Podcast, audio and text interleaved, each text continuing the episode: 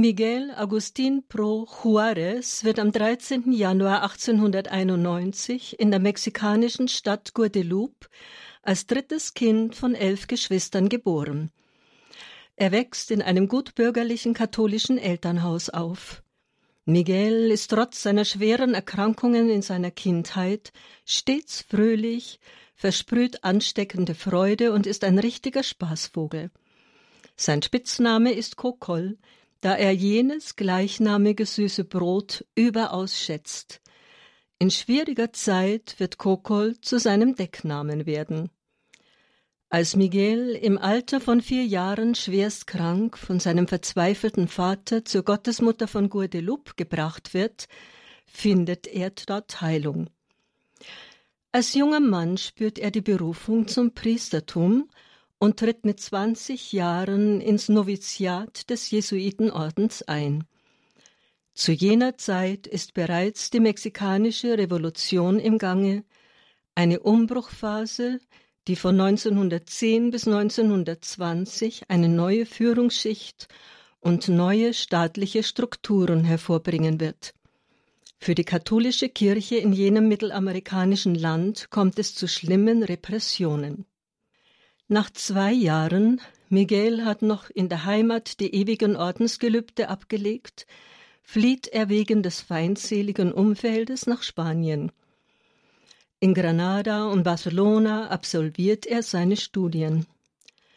Dazwischen wirkt er sehr erfolgreich in einem Knabenkolleg in Nicaragua. An seine Freunde schreibt Miguel viele Karten und Briefe, er freut sie mit humorvollen Cartoons und kleinen Gedichten.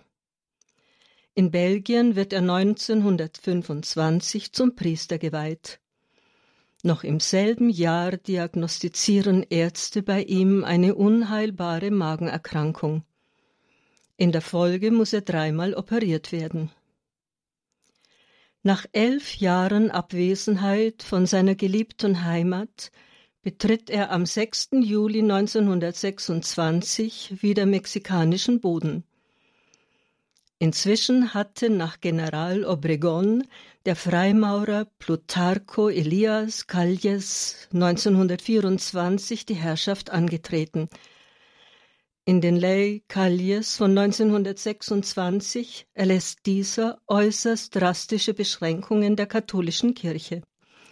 Im Zuge der Umsetzung der antiklerikalen Bestimmungen der Verfassung von 1917 der neuen Repressalien und der Gründung einer von Rom unabhängigen mexikanischen Staatskirche ist ein neuer Konfliktherd entstanden. Jene Zeit gipfelt in einer der härtesten Kirchenverfolgungen des 20. Jahrhunderts. Katholische Priester und Ordensleute werden zu Staatsfeinden erklärt, dürfen ihr Priesteramt bei Androhung von Verfolgung, Folter und Hinrichtung nicht mehr ausüben. Es kommt zum sogenannten Cristero-Aufstand. In dieser Rebellion der meist bäuerlichen Bevölkerung wird von beiden Seiten mit äußerster Brutalität vorgegangen. 35.000 Menschen sollen dabei ums Leben gekommen sein. Pater Miguel, er wirkt inzwischen in der Hauptstadt Mexiko-Stadt, ignoriert das Verbot, sein Priesteramt auszuüben. Während des Kirchenkampfes leistet er seinen Dienst, stets neu verkleidet im Untergrund, feiert mit den Gläubigen heilige Messen und spendet die Sakramente. Er unterstützt zu keiner Zeit den bewaffneten Aufstand, sondern ruft stets zu passivem Widerstand und zu Gottvertrauen auf. Am 13. November 1927 wird auf den Ex-Präsidenten General Obregón ein Attentat verübt. Der Täter Luis Segura wird verhaftet. Fünf Tage nach dem misslungenen Mordanschlag wird auch der Jesuitenpater Miguel Pro festgenommen, ebenso seine Brüder Umberto und Roberto. Die Beweislage spricht eindeutig gegen eine Beteiligung oder Mitwisserschaft der drei Brüder Pro. Auch der Ermittler Cruz hat diesbezüglich erhebliche Zweifel. Selbst General Obregon, der Ex-Präsident, ist von der Unschuld Pater Miguels überzeugt und setzt sich für ihn ein. Dennoch, Präsident Calles ordnet persönlich seine Hinrichtung und die seiner Brüder an. Er will ein Exempel statuieren, indem er Regierungsvertreter, Reporter und Fotografen einlädt zu einem Spektakel der Schande, wie er meint. Doch es kommt anders. Pater Bro geht aufrecht, ohne Angst zu seiner Hinrichtungsstätte, in den Händen ein Kruzifix und einen Rosenkranz haltend. Ein Polizist, der zu seiner Verhaftung beigetragen hatte, bahnt sich einen Weg zu ihm und bittet unter Tränen um Verzeihung. Vor der Wand, die übersät ist von Einschusslöchern anderer Exekutionen, betet Pater Miguel noch einmal kniend. Ohne Augenbinde, Aug in Aug mit dem Erschießungskommando, erklärt er nochmals seine Unschuld, verzeiht all seinen Feinden und segnet sie. Dann breitet er in Kreuzesform die Arme aus und spricht mit ruhiger und fester Stimme Es lebe Christus, der König.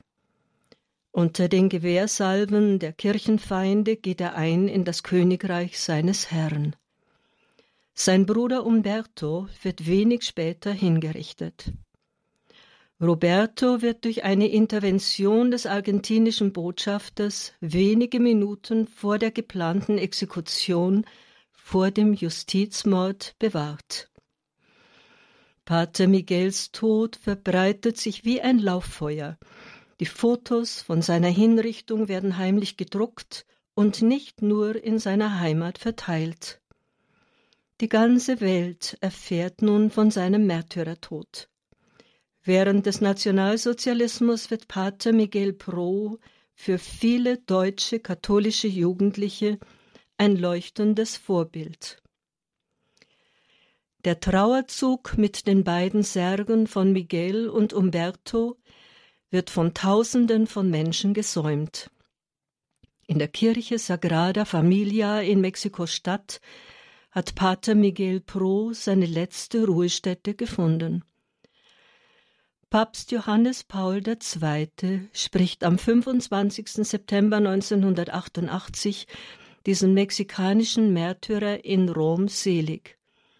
Der Prozess zur Heiligsprechung läuft.